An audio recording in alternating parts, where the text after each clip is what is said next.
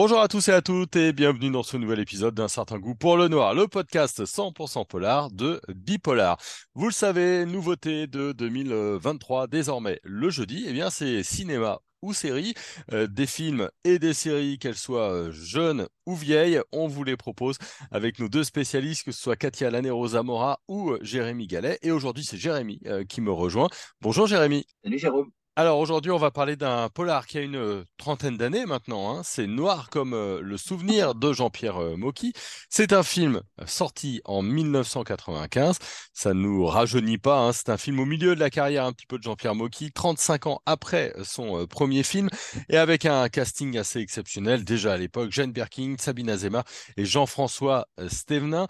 Pourquoi est-ce que tu as choisi de nous parler de ce film, Jérémy? J'ai choisi de parler de ce film pour plusieurs raisons, parce que dans la filmographie très hétéroclite de Jean-Pierre Mocky, on a quelques pépites, on a aussi des films ratés. On a aussi un film qui sort en 1995 ici et qui est peut-être le dernier film vraiment, enfin, je vais utiliser le guillemets, euh, vraiment commercial par rapport à ce qu'a pu faire Mocky jusqu'à sa mort puisque la dernière partie de, bah, la production de Moki est une production underground avec des films qui euh, ne sont diffusés d'ailleurs que dans une salle qui, si je me le rappelle, est une salle qu'il avait acquise à Paris. Euh, donc, euh, on, peut même dire que ce sont des films qui n'ont pas été vus par, quasiment pas vus par le public. donc en cela, c'est intéressant. Et puis, j'ai choisi ce film aussi pour sa dimension fantastique avec laquelle euh, Moki a souvent flirté, euh, dans laquelle il, a aussi euh, investi des, scénarios. Alors, je, vais reparler de ce film-là, mais il y a un autre film auquel fait écho Noir comme le souvenir qui s'appelle Litan.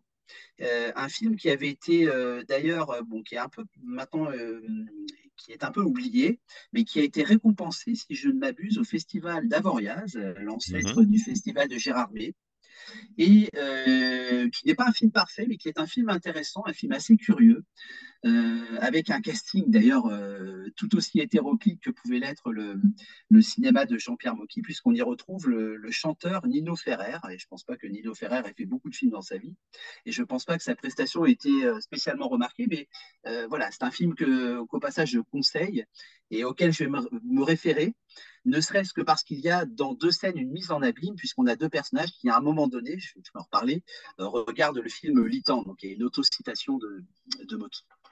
c'est un scénario de Jean-Pierre Mocky avec André Ruellan.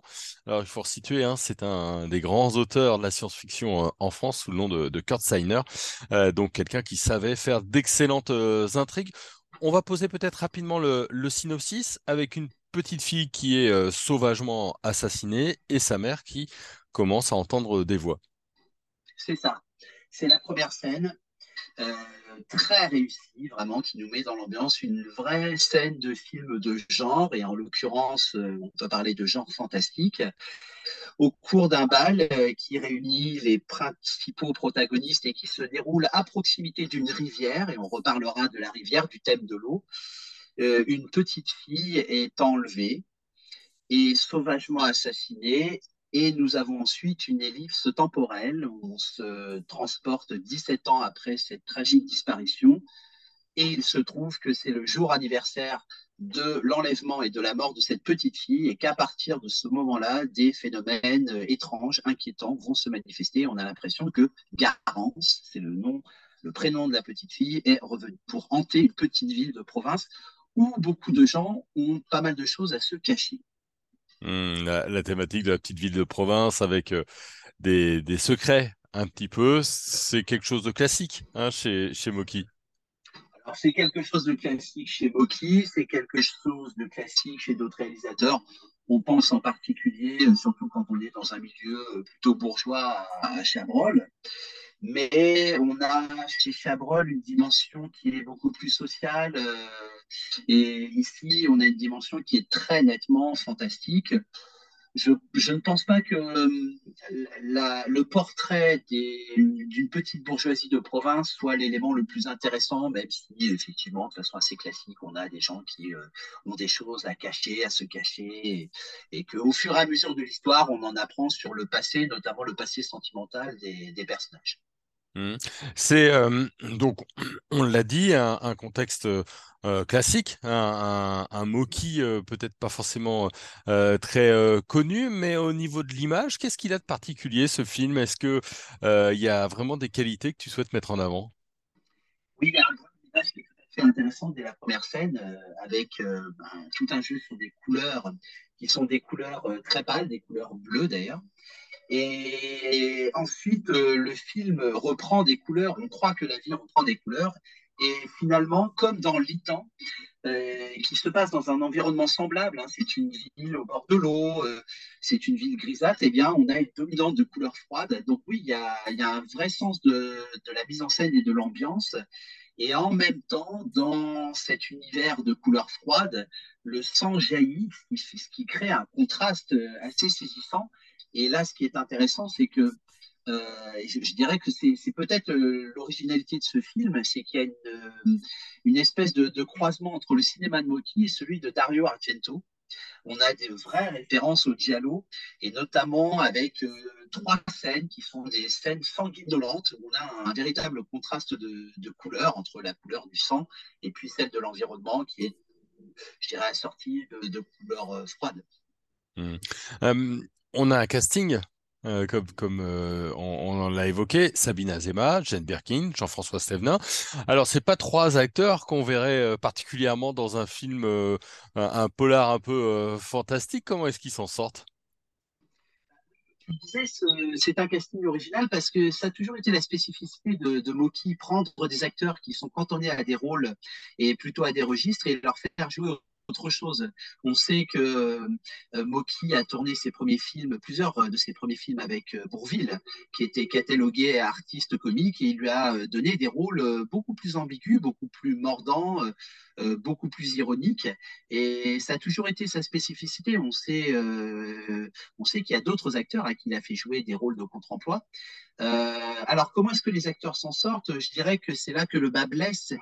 Euh, il y a des acteurs qui s'en sortent bien, mais l'interprétation est très inégale. Sabine Azema me paraît encore trop proche euh, d'une interprétation qui est celle de, de- des personnages qu'elle joue chez Alain Resnais dans les comédies d'Alain euh, ce qui crée un contraste un peu, un peu étrange.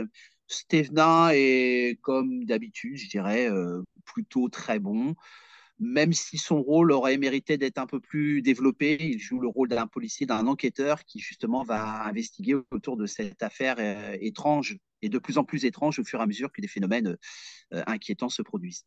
Mhm. Et puis il y a une particularité hein, sur euh, ce film, c'est le dernier euh, de Benoît Régent, hein, un acteur qui malheureusement Oui, est décédé d'une rupture d'anévrisme. Et puis c'est le dernier sur grand écran aussi de la comédie, la comédienne euh, Jenny Holt. Qu'est-ce que tu peux nous dire de, de, de ces deux-là qui sont pas des, des petits acteurs, hein, on les a vus dans, dans de nombreux autres films. Oui, on a des interprétations euh, de comédiens qui, euh, sont morts euh, peu de temps après. Et Benoît Réchamp est d'ailleurs mort, je euh, juste quelques jours après la, sortie du film. Euh, alors, si, je, vais plutôt euh, m'attarder sur le, le rôle de, Benoît Réchamp, qui est un rôle plus important puisqu'il il joue un des quatre personnages principaux. Il joue le rôle d'un médecin avec lequel s'est remariée cette, cette femme qui interprète, donc Caroline qui interprète Jane Birkin, femme endeuillée. Personnage un peu classique, un peu plus en retrait par rapport au personnage féminin. Euh, voilà, une interprétation qui est euh, ni franchement impressionnante, ni franchement mauvaise. Euh, c'est le problème de, certains personnages de, ce film qui sont brossés de façon un peu plus lacunaire par, par Moki. Voilà, donc ce qui donne des interprétations plutôt inégales. Hmm. Très bien. Bon, alors ce, ce Moki-là nous dévoile un petit peu le côté un peu fantastique hein, de, de Jean-Pierre Mocky. Toi, tu le conseilles? Il a pas trop mal vieilli, 35 ans plus tard? Pour l'avoir revu récemment, je dirais que c'est un film qui tient très bien le choc. Euh, surtout au niveau de l'ambiance, euh, je conseille en particulier de voir et de revoir la première scène, la scène d'ouverture qui est véritablement immersive.